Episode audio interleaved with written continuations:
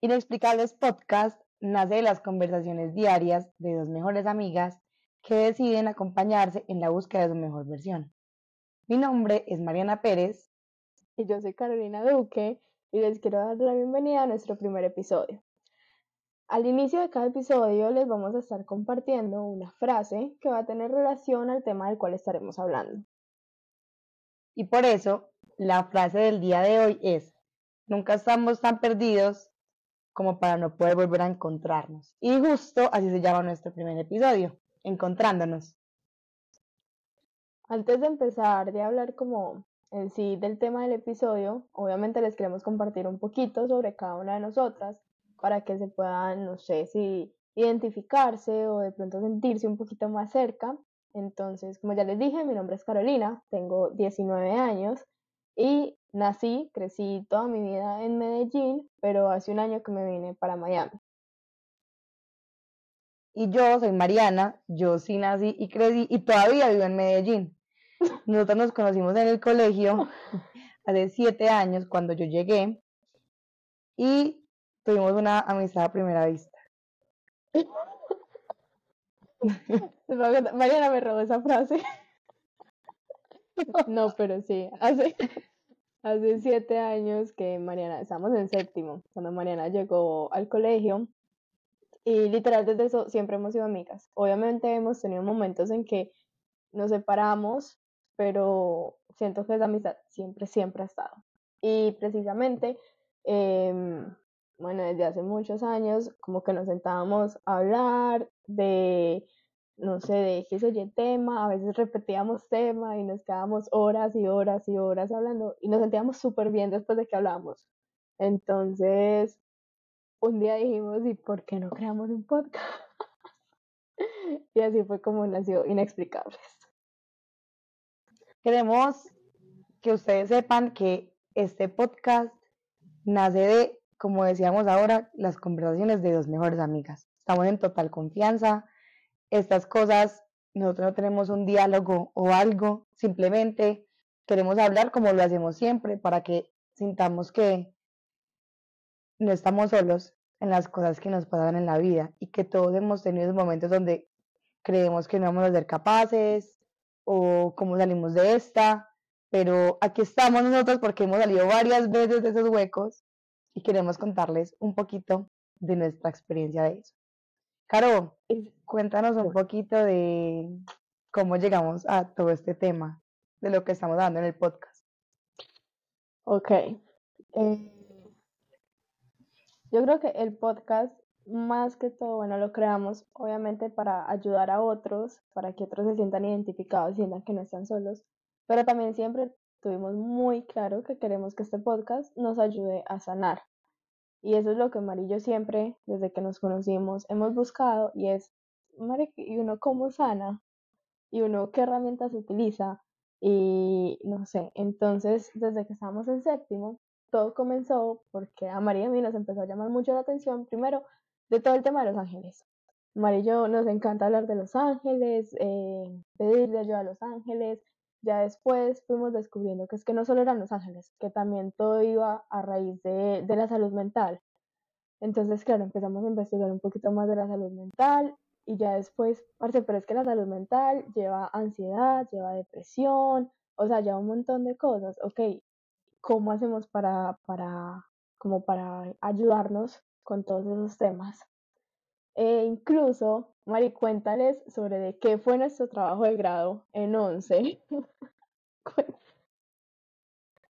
bueno, cuando nos dieron hacer un trabajo de grado, yo nunca había escuchado esa palabra. Pues a mí todo el mundo me decía trabajo de grado, trabajo de grado. Yo, ¿qué rayos es un trabajo de grado? Pues yo no sé cómo voy a hacer un trabajo de grado. Entonces, eh, nos podíamos hacer en grupos. Claramente, Caro y yo nos íbamos a hacer juntas y nuestro trabajo de grado. Acuérdate que estábamos incluso en salones diferentes. Y así nos separaron el último año. Entonces nuestro trabajo de grado se basaba en que, sí, estábamos conociendo unas herramientas que nos iban a ayudar para toda la vida y para ganar todo lo de antes de nuestra vida. Pero queríamos que las niñas que apenas estaban entrando al colegio conocieran estas herramientas. Es decir, a mí me hubiera gustado conocer todas estas herramientas desde que yo estaba más pequeña, porque hubiera podido conocer muchas más cosas, aprender muchas más cosas y haber sanado desde antes. Eso es lo que queríamos entregarles a las niñas del colegio, era como un regalo más que todo, más allá de un trabajo de grado o más allá de simplemente una nota, queríamos y queremos actualmente con este podcast que las personas entiendan que sanar no es simplemente cuestión de sanar en salud. O sea, uno puede sanar muchísimas cosas que trae y que incluso traen sus antepasados, su familia, sus papás. Entonces queremos empezar a sanar eso para que podamos vivir cada una nuestra vida y hacernos cargo de lo que somos ahora, de que todo es un proceso, pero también es un proceso de sanación, no solo de vivir la vida y ya, sino de comprender qué hay detrás de todo lo que vivimos y de todas las experiencias que tenemos día a día. Y sobre todo en ese momento nos enfocamos mucho en la meditación y, o sea, la tomamos como una herramienta muy importante para sanar, pero como les dije, eh, después nos dimos cuenta que hay miles de herramientas. Eh, como una de esas puede ser escribir, hay personas que les sirve escribir, a nosotras nos sirve mucho hablar. Entonces, como les digo, este, este, este podcast es también para ayudarnos a sanar a nosotras mismas. Y mm, bueno, Mari, cuéntales de, no sé, una recaída tuya que tú hayas dicho como, pucha, de esta no salgo. Aquí me quedo, no tengo ni, ni idea de qué hacer.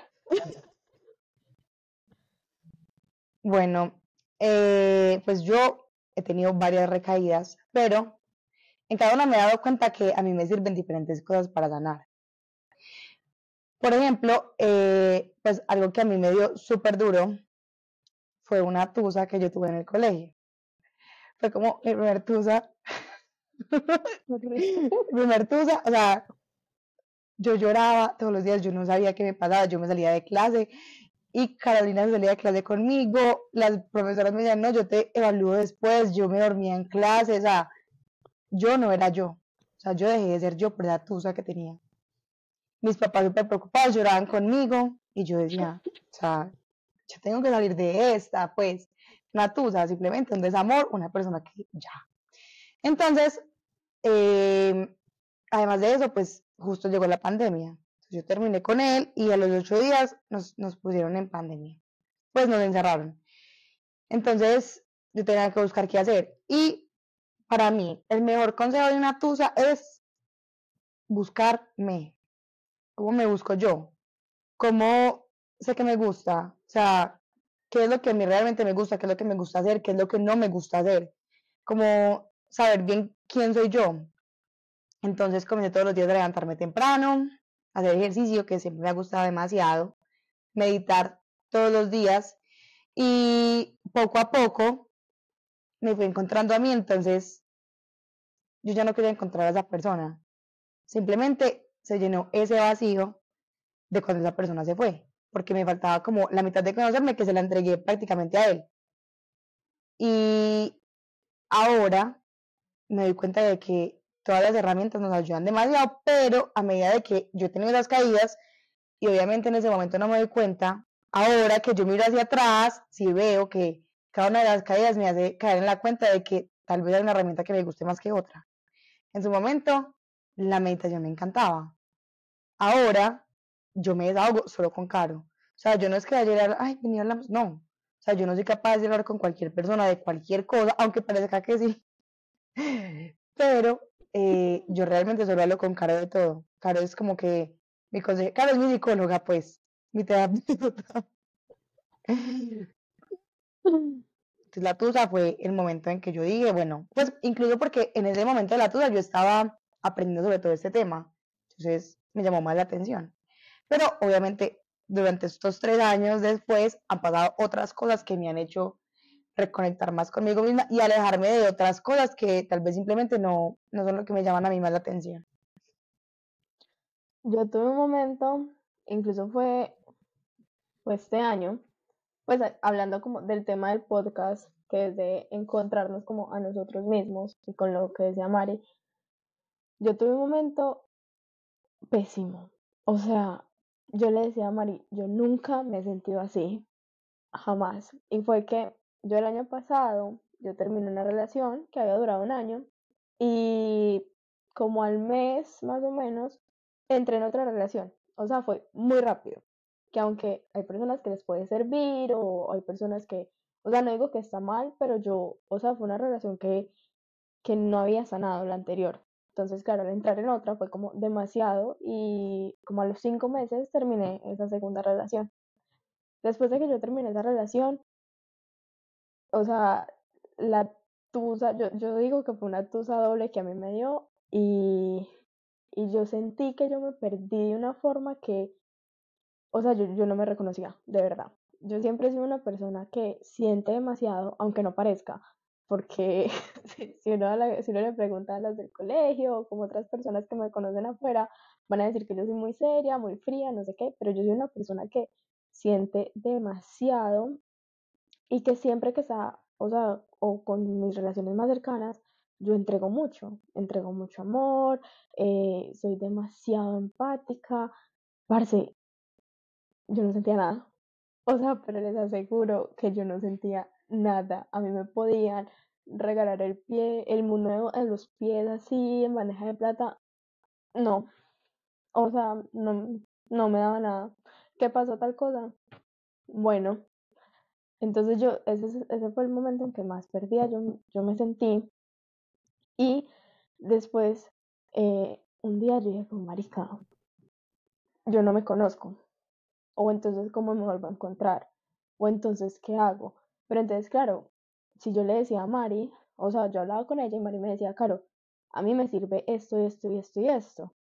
Pero yo decía, pero yo no quiero hacer eso. A mí muchas veces me dicen, escribe lo que sientes. Yo hasta el momento no soy de escribir. Entonces yo dije, o sea, cada, cada persona tiene que encontrar sus herramientas. Pueden seguir consejos, sí, como yo lo hacía con Mari, o sea, si Mari me decía tal cosa, yo de pronto intentaba, pero si no me gustaba, no lo hacía porque cada uno tiene que encontrar como su camino y sus herramientas. Entonces yo lo que hice fue, ok, me levanto temprano, no me gusta. O sea, yo no sé eso, si yo me levanto temprano, puedo tener mal genio o, tengo que dormir como dos horas en la tarde, porque no me da. Em, ¿Qué más? Eh, no me sentía que no me estaba cuidando y no me estaba como prestando la atención que yo necesitaba. Entonces, empecé a ir al gimnasio. Obviamente, una vez de chiquito iba al gimnasio, pero yo no era em, como consistente. No era algo que yo disfrutaba. Entonces dije, listo, voy a empezar a ir al gimnasio y de pronto intento como con diferentes ejercicios. Y me empezó a gustar. Entonces empecé a ir más seguido, eh, como entonces ese era mi tiempo como sagrado, ese el tiempo del gimnasio se convirtió como en el tiempo mío, en enfocarme en mí, ya después que la meditación, pero entonces la meditación, mucha gente cree que es que tú te tienes que sentar solamente, cerrar los ojos y quedarte en silencio, no. Entonces me ponía a escuchar canciones y, y como que era despejar mi mente, otro tipo de meditación.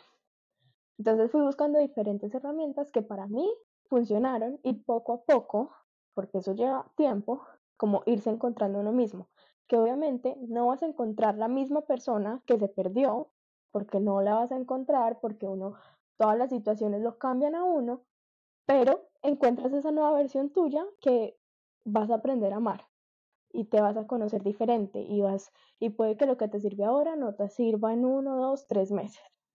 Eso para mí me sirvió demasiado. Exacto, yo por ejemplo ahora, este, para mí este es de los años que ha sido más duro también, entonces, eh, yo tuve un momento como en la universidad porque tenía demasiadas cosas, demasiado tiempo que tenía que entregar, parciales, pacientes, etc. Y como decía Caro, yo, pues uno no siempre le sirve lo mismo. Entonces yo empecé a utilizar las cosas que utilicé en su 2020. Claramente, yo decía, pero ¿por qué no funciona? O sea, me frustraba yo, pero, o sea, que estoy más y lo estoy haciendo igual a cuando lo hacía antes. Claro, es que ya soy otra persona completamente diferente, tengo otros aprendizajes, tengo otros gustos. Entonces, por ejemplo, eh, Carlos y yo también hablábamos en estos días, como, bueno, queremos entregar al podcast no solo lo que nos pasa, sino cosas que leamos y aprendamos. Entonces decimos, listo, a mí me sirve mucho leer, no importa, y Carlos me decía, no, es que a mí no me gusta leer, listo, buscarlo de otra manera, pero aún así a, las dos aprendemos.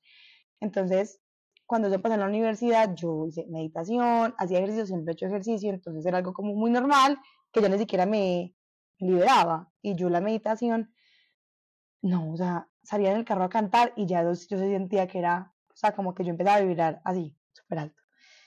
Yo, bueno, hay una cosa nueva, lo voy a seguir haciendo. Entonces, todos los días antes de ir a la universidad, cantaba a todo taco que llegara así, a la universidad. Eh, empezaba a escribir, a mí me gusta mucho hacer journaling, pues me gusta demasiado escribir, me gusta demasiado agradecer. También, no, no acostumbraba a hacerlo. Eh, organizaba mi cama antes de, o sea, sentir mi, mi pieza organizada, era otra cosa que yo sentía listo. Y que he aprendido yo, aparte de todas estas cosas que me sanan a mí y que me salvan de ese momento, que con cada cosa que nos pasa, nos nos perdemos un poquito, así sea para bien. Porque a veces hay cosas que duelen mucho y yo digo, me quiero encontrar de nuevo. Y hay otras que nos pasan tan buenas que bueno, yo ya no quiero ser lo que era, porque es que esto me enseñó mucho. Entonces como que nosotros nos queremos encontrar todos los días, yo siento que yo aprendo cosas nuevas y me quiero seguir encontrando a mí. Porque, por ejemplo, yo eh, acabo hace poco de salir de una relación de tres años donde siento que me perdí por entregar demasiado. Y no, no está mal, pero para mi próxima relación quiero estar al 100% yo para poder entregarlo y no sentirme vacía porque yo no siento que una pareja sea como mi complemento, pues yo soy completa. Simplemente mi pareja es una persona que aliviana ese proceso. Eso es lo que veo ahora. Obviamente hace tres años yo sí decía, ay, mi media naranja. No es que yo soy una naranja completa, o sea, yo no tengo que buscar otra, otra media. Simplemente yo quiero estar completa para poder entregar eso a la persona y quiero que esa persona también esté completa para entregármelo a mí. Porque yo en este momento, yo digo, yo ayudé mucho a sanar y me ayudaron mucho a sanar en esa relación, pero yo también quiero yo aprender a sanarme antes de meterme en una relación, que yo no tenga que estar en una relación para darme cuenta que me falta por sanar o que le falta por sanar a esa persona. Pues lo quiero hacer yo sola y, y ahora sí entregarle eso bueno y eso que ya sané, esos aprendizajes a la persona con la que vaya a estar. Yo siento que eso nos pasa mucho a, muchas personas, o sea, porque a mí personalmente también me pasó en mi última relación, y es que uno entra a la relación y, y uno empieza a querer mucho a la persona, y esa persona le empieza a contar cosas como de la infancia o que mi mayor trauma, entonces uno empieza a tener que pecado, que pesar, no, cómo lo voy a dejar solo. Entonces, claro, uno ve las dos versiones de la, de la persona, porque uno ve la versión más linda, más amorosa, pero no ve la versión más como rota o débil, por así decirlo. Entonces, o sea, a mí me pasó que que yo, o sea, le tenía como tanta, tanto amor a esa persona que yo decía, no, pero es que yo sé que él es buena persona, yo sé que él puede mejorar, obviamente es muy duro por lo que ha pasado, entonces yo voy a estar ahí en cada paso. Parce, horrible, o sea, yo me perdí ahí, fue que yo empecé a entregar, a entregar, a entregar, a entregar, a entregar, y no es por nada, o sea, hay mucha gente que dice que en una relación o que uno no espera nada a cambio. Perdón, pero yo en, mis relaciones sí espero cosas a cambio. O sea, pero entonces en ese momento yo simplemente quería que él estuviera mejor, que él mejorara. ¿Por qué? Porque yo sabía que él podía, porque yo veía esa parte bonita. Entonces yo esperaba, yo le decía, yo espero que mejores, yo espero que cambies, yo espero que te sientas mejor, que no sé qué, que no sé qué, espera, espera, espera, espera. Y, y me perdí. O sea, y, y terminé vuelta nada.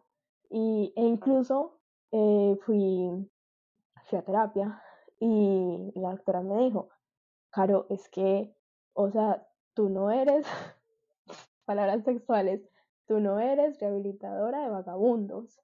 Y cada vez que una amiga mía me dice cualquier cosa, yo le digo, tú no eres rehabilitadora de vagabundos. O sea, no, marica, no, tú no eres psicóloga, tú no eres rehabilitadora, tú no tienes por qué estar ahí esperando, esperando. Es una relación que o sea, es de ambos caminos, ¿entienden? Lo que pasa es que yo siento que a veces en, en mi relación yo normalizaba cosas que no eran normales porque yo empecé a tomar el papel de mamá. Entonces, claro, yo todo lo excusaba en lo que le había pasado. Ay, claro, como yo empecé a aprender de las heridas de la infancia, no tienes herida. Entonces yo Herida. Entonces yo quería decir, no, bueno, esto es por esto, esto se explica por esto. No, claro, la explicación está. Lo que pasa es que mi pareja no era consciente de eso. Entonces él, él no era consciente de si me lastimaba con eso o si de pronto habría que sanarlo. Él no era consciente, la única consciente era yo. Entonces yo era la que sufría, yo era la que me perdía porque realmente donde yo más me perdí es en relaciones, en, las- en la tuya, la primera y en esta última. Y yo digo, es que nos, está bien que queramos ayudar a esa persona, pero para uno poderle ayudar a sanar, esa persona primero debe buscar ayuda. O sea, uno, una- uno ayuda a las personas que buscan ayuda. No, Y o sea, él busca ayuda si es consciente de eso. Exacto.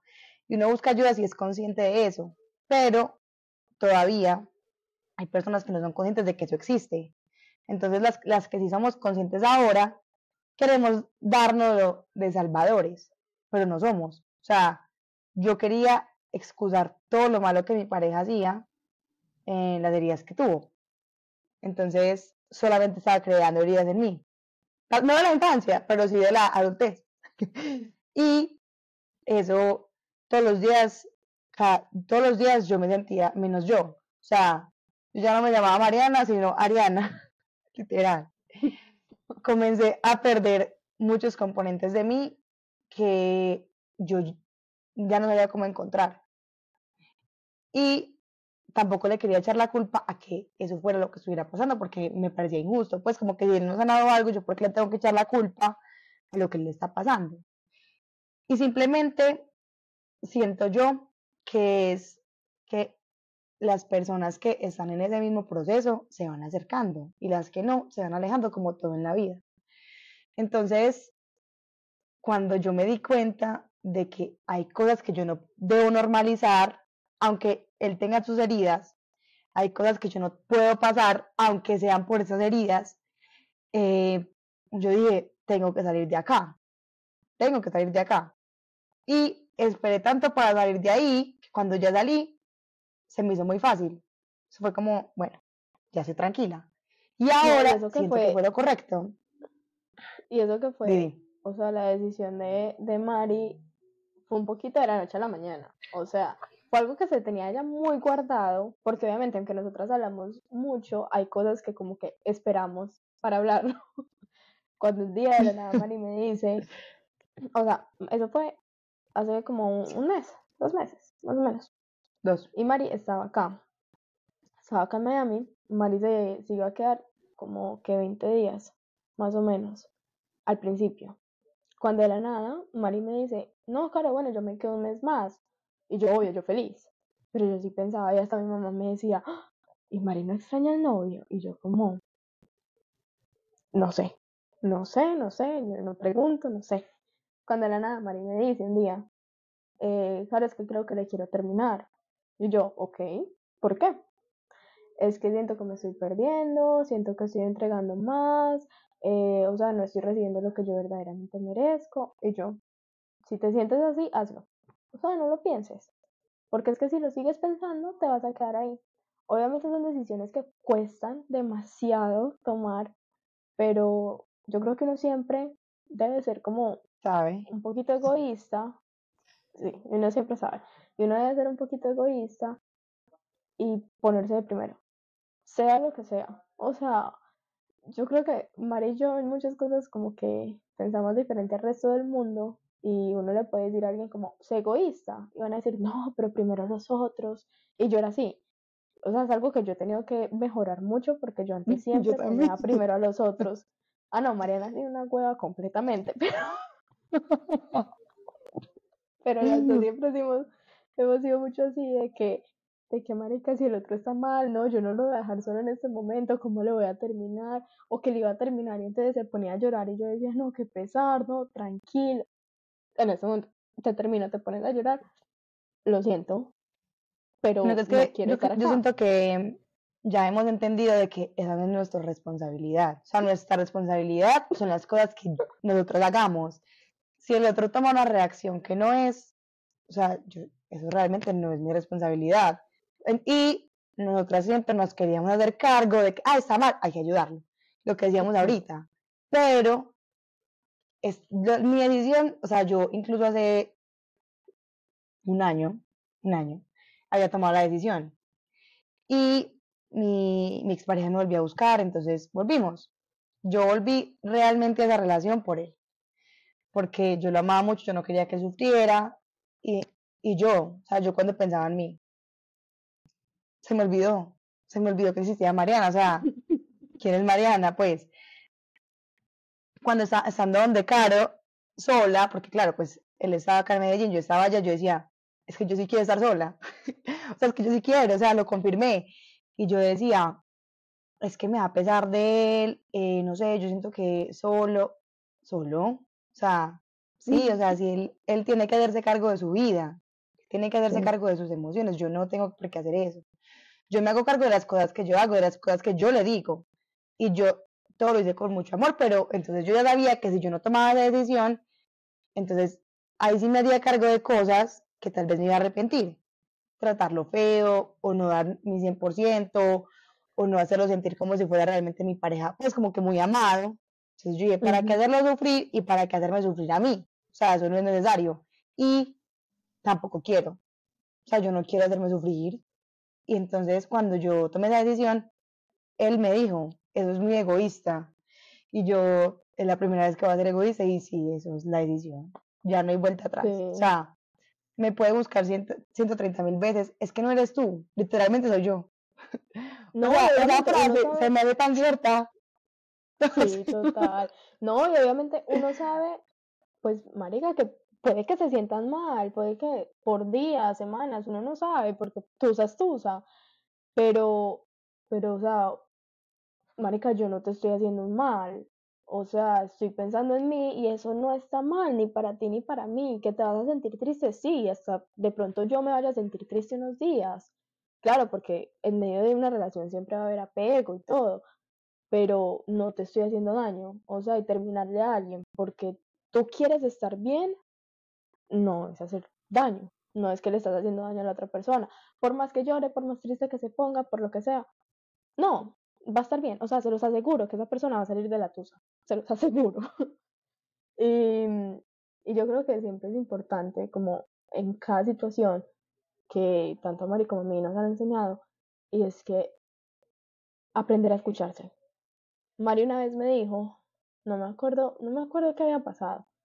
Y, y yo no sabía qué hacer. Y Mari me miró y me dijo, claro, uno siempre, siempre sabe qué hacer. O sea, Sí, siempre. esa frase fue la frase icónica de las vacaciones. Y a o sea, partir de ahí que- siempre somos, tú sabes qué hacer. Sí, porque muchas veces hablábamos y la mayoría de- nuestras respuestas en ese momento era, no, es que yo no sé. La verdad Es que yo no sé. sé. Y entonces le Hasta que un preguntamos, a día- la- ¿tú qué harías? Sí, ¿tú qué harías? Y yo no lo sé. Entonces, uno- obviamente, sí, total. Y cuando respondíamos, ¿tú qué harías? Yo le respondía, claro, desde lo, lo- desde lo que yo he vivido. Entonces, a Caro puede que no le pareciera, como que es que yo no haría eso. Claro, pues obviamente Caro tiene Ujú. una historia completamente diferente y viceversa. Y yo, pues es que yo no haría eso. Y cuando escuchamos esta frase, es que siempre sabemos qué hacer, pensábamos, sí, es que yo sí quiero hacer, pero tengo miedo de hacerlo. O tengo miedo de la reacción de otra persona, o tengo miedo de que si lo hago, tal vez sí pierda para siempre a esa persona. Entonces, ¿qué es lo que me impide decir y hacer eso? Que yo ya sé que debo hacer. Entonces, Siempre. a mí lo que más me impide hacer es como el miedo. Como hay donde no sea, o sea, como que si me equivoco, ¿qué?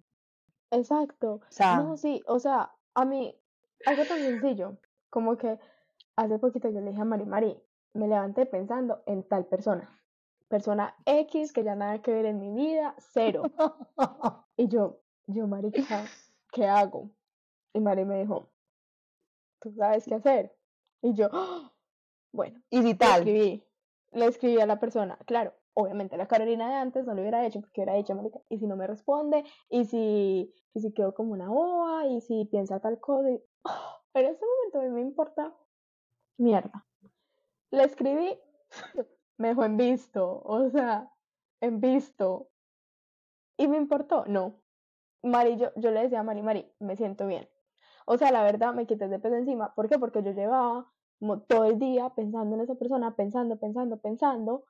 O sea, sentía hasta como revoltura en el estómago que yo, yo le decía a Mari, marica, yo sé que si yo no le escribo algo, yo voy a seguir con eso. Y, no sé por qué, o sea, yo no, no, ni idea por qué lo pensé, no sé si está pasando por un mal momento. Mari y yo somos muy como de sentir, de sentir. las energías, de que, de que si entonces siento tal cosa eh, es por algo. Entonces yo dije, marica, lo va a escribir, uno no sabe, uno no sabe por qué. Le escribí y ya. Y me sentí súper bien y ya en este momento me importa mierda si, si me escribes, si me respondes, si no, si tal, tal, tal. Yo hice lo que Incluso yo siento que era correcto y ya. Yo siento que ahora, en esta etapa de nuestra vida, solamente importa lo que nosotras pensemos. O sea, si otra persona piensa, ah, piensa lo que quieras. O sea, yo no soy tan importante como para que la gente se desgaste pensando en mí. o sea, la única que tiene que pensar soy yo. O sea, pues cuando yo pienso en un restaurante, ay, no, no me pongo eso porque ¿quién piensa? ¿Usted cree que la gente que está teniendo su primera cita con la persona que ama se va a fijar en su pinta? No, hoy, hoy me pasó, o sea, hoy me pasó de que me puse, o sea, me puse como un, un jean y un corset, que yo nunca me pongo eso, y lo pensé y literal dije como, ¿será que es algo así o no? Y yo dije como, marica, ¿será que estoy como, o sea, literal, le escribí a, a una amiga y le dije, mira, ¿te gusta esa pinta? Y me dijo, claro, me encanta, que no sé qué. Yo le dije como, ¿será que es too much? Y, y ella me dijo como, ay, no sé, a mí me encanta, súper raro que te vistas así.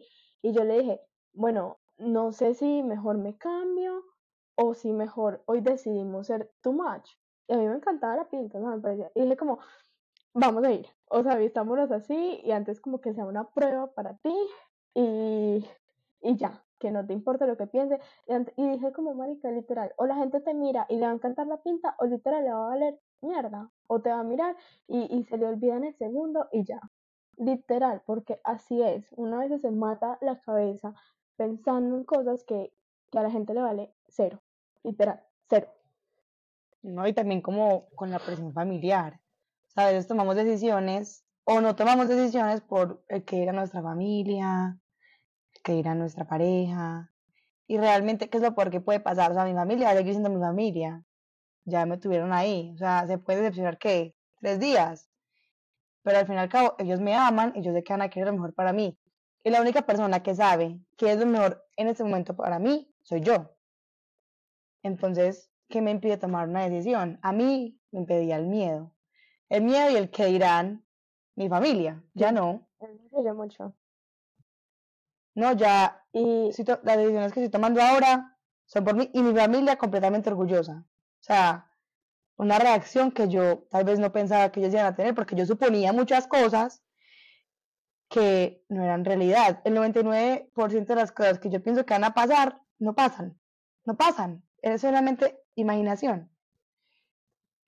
Y obviamente, yo digo que hay muchas decisiones en nuestra vida que van a traer miedo.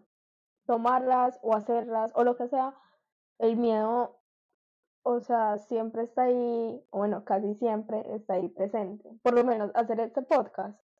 O sea, yo antes de empezar tenía unos nervios y yo decía, fue pucha, en que nos metimos, no sé qué. Pero, y, o sea, ¿qué, ¿qué va a pasar? No sé, no tengo ni idea. ¿Por qué me va a dar miedo por qué me va a preocupar? Por algo que ni Mari, ni yo, ni nadie sabe qué va a pasar. ¿Me entiendes? Y es algo que estamos haciendo completamente desde el amor y, y o sea, pensando en bien, para nosotras, para los demás, para ayudar a los demás. No, y el miedo es normal. O sea, sentir miedo es completamente normal. Yo siento miedo muchas veces en mi vida antes de tomar la decisión más pendeja que yo pueda pensar que es pendeja. Pero ese miedo es porque hay algo que me emociona. Sea, yo estoy esperando que las cosas salgan bien. Entonces, ese miedo también es rico. Yo siento que cuando uno ya no siente miedo o al menos como un poquito de sustico acá adentro, es que ya ni siquiera le llama la atención. Cambio, yo siempre, o sea, voy a ir a tal parte, cuando yo me iba a ver con Carolina, o sea, yo tenía unos nervios horribles. Cuando, de nuevo, pues, cuando iba a llegar otra vez a mi casa, nervios de ver a mis papás. Y no era que algo malo iba a pasar, simplemente era como ese saborcito, pero eh, el miedo no nos debe impedir hacer las cosas. Yo siento que el miedo no es malo. El miedo simplemente es como cualquier otra emoción. Y ya no depende de cómo tú lo tomes. O sea, si tú vas a tomar el miedo y, marica, vas a dejarte el miedo, te tumbe a la cama y no te permite hacer nada, allá tú. Tú, tú verás. Pero el miedo también te puede impulsar. O sea, que si tengo miedo, con más ganas lo hago. Que es que me da miedo que irán los demás. Con más ganas lo hago para demostrarles que están mal. O bueno, no que están mal, sino que piensan diferente. Así lo veo yo. O sea, bueno, he aprendido a tomarlo de esa forma estos últimos meses, creo yo. Y por ejemplo, eh, estando caro lejos, pues tres horas y media en avión. Em, yo he aprendido mucho que, mm, pues, lo bonito de nuestra amistad. O sea, hay días que yo no hablo con Caro.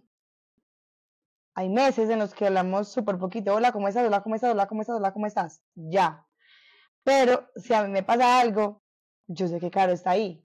Y aunque estemos en, en caminos muy diferentes, o sea, yo siento que en esos días Caro me mandó un TikTok que incluso utilizamos para nuestro Instagram, que era que eh, las amistades no se tratan de crecer en todo juntas, se trata de crecer separadas pero no alejadas.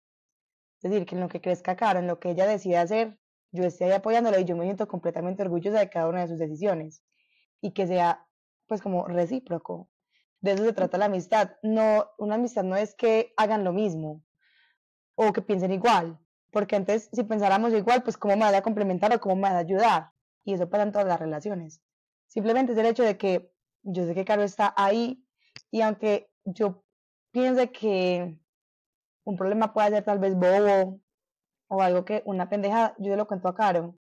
Y cuando yo se lo cuento a Caro, es que no es una pendejada, o sea, ningún problema es una pendejada porque lo estoy sintiendo. Puede ser, ay, no sé, no me, no tuve papitas hoy en la nevera. Pues si eso te preocupa, está bien, está bien. Y hablarlo también es importante. Entonces nosotras hoy venimos a hablar de todo esto para que ustedes comprendan que nosotros hemos pasado por cosas que tal vez ustedes también hayan pasado, pero no le hayan contado a nadie. Y nosotros queremos que, o sea, también el motivo de este podcast es que encuentren en él una de esas cosas que les dan a ustedes, Porque es que, como, o sea, como nosotros ya encontramos la nuestra. Exacto, porque digamos nosotras, o bueno, de lo que María está hablando ahorita, aunque nosotras nos encontramos a nosotras mismas, como que siempre hemos tenido la compañía y el apoyo de la otra. Aunque yo no le haga caso, aunque ella no me haga caso, aunque hagamos cosas que yo diga como, ¿por qué putas hizo, dijo eso? O sea, pero que al fin y al cabo le apoyo y la acompaño. Pero, o sea, tenemos esa compañía mutua, que es esa, amistad que tenemos, en los momentos en que se me perdió la idea full. ah, bueno, y lo otro es que yo creo que hay muchos momentos en que para mí Mari está súper bien, o yo veo a Mari como en un momento súper bien en la vida, y de la nada llega y me dice como que es que me pasa esto, me siento así, estoy así, y digo como, ¡Ah! pero si yo te veía tan feliz, pero si tú, yo no sé, o sea, me decías que todo estaba bien, que no sé qué. Entonces, es tener ese apoyo en la otra y que ha sido para nosotras algo fundamental, pero que sabemos que muchas personas no lo tienen o no se atreven a hablarlo, pero de pronto sí a escucharlo. Entonces, de cierta forma, tener un apoyo, una compañía puede ser de una forma diferente y, y sí, que se, o sea, como ayudarnos entre todos a que nos encontremos, a cada uno. Como en este momento, ambas estamos en una etapa completamente diferente. Claro, acabo de entrar a la universidad, yo me acabo de salir de la universidad, entonces también nos estamos encontrando. Y qué rico poder ayudarlos a encontrar a ustedes. Porque no hay nada más lindo que uno sentirse uno y feliz con lo que es uno. Y todo se comienza a ver muy bonito. Entonces, Pero espera, antes de terminar, hay algo muy bonito que me parece de Dios, el universo, como lo quieran llamar, es que, por ejemplo, bueno, si yo me acabé de transferir de universidad, estoy empezando, eh, está más duro que antes, y Mari se acabó de salir, pero entonces lo bonito de la vida es que yo ya me había salido, entonces como que cuando Mari me dijo que se quería salir o cuando se salió, yo por lo menos ya había pasado por un proceso similar, entonces María se puede, o no tiene por qué sentirse, o bueno, sí, como tan sola o abandonada en ese proyecto, o, o como que nadie la entiende, porque mm, ella puede hablar conmigo y yo le digo, Marica, es totalmente normal. Es totalmente normal que te quieras salir, es normalmente que, que extrañes de pronto la universidad, cosas así. Entonces, yo creo que sí, nuestra amistad es como ese apoyo fundamental que hemos tenido en cada proceso que nos ha llevado a encontrarnos a cada uno. No, y así, así no lo hayamos vivido, yo no me siento juzgada y yo espero que tú tampoco te sientas juzgada. Simplemente estamos en procesos diferentes y ya. Y todos estamos en procesos diferentes. Los que nos están escuchando o los que tal vez apenas están llegando. Y eso es bonito. Simplemente acompañémonos y sintamos que sí podemos volver a ser nosotros e incluso en una versión mejorada. Nosotros vamos a tener episodio cada semana. Cada semana entonces vamos a estar súper pendientes por Instagram subiendo como posts y publicaciones acerca de lo que pensamos en cada episodio para tener como un poquito de información al respecto. Y recuerden, bueno, no recuerden porque lo hemos dicho, nuestro Instagram es Inexplicables Podcast. Y ya para cerrar, em, les queremos como reiterar que cada uno busque, o sea, trate diferentes formas que le ayuden a ustedes mismos, a encontrarse a ustedes mismos, eh, y que está mal eh, y que no está mal si no le sirve lo que le sirve a la otra persona o lo que le sirvió a ustedes hace rato. Simplemente búsquense de diferentes formas, tómense el tiempo, no se apresuren, eso lleva tiempo, lleva mucho tiempo, porque uno, yo creo que cada día descubre cositas nuevas sobre cada uno. Entonces sí, no se apresuren y, antes amen cada parte que encuentren y cada parte que, que pierden. ¿Algo más para decir? Ya. Nada más. Gracias. Gracias. Los amamos.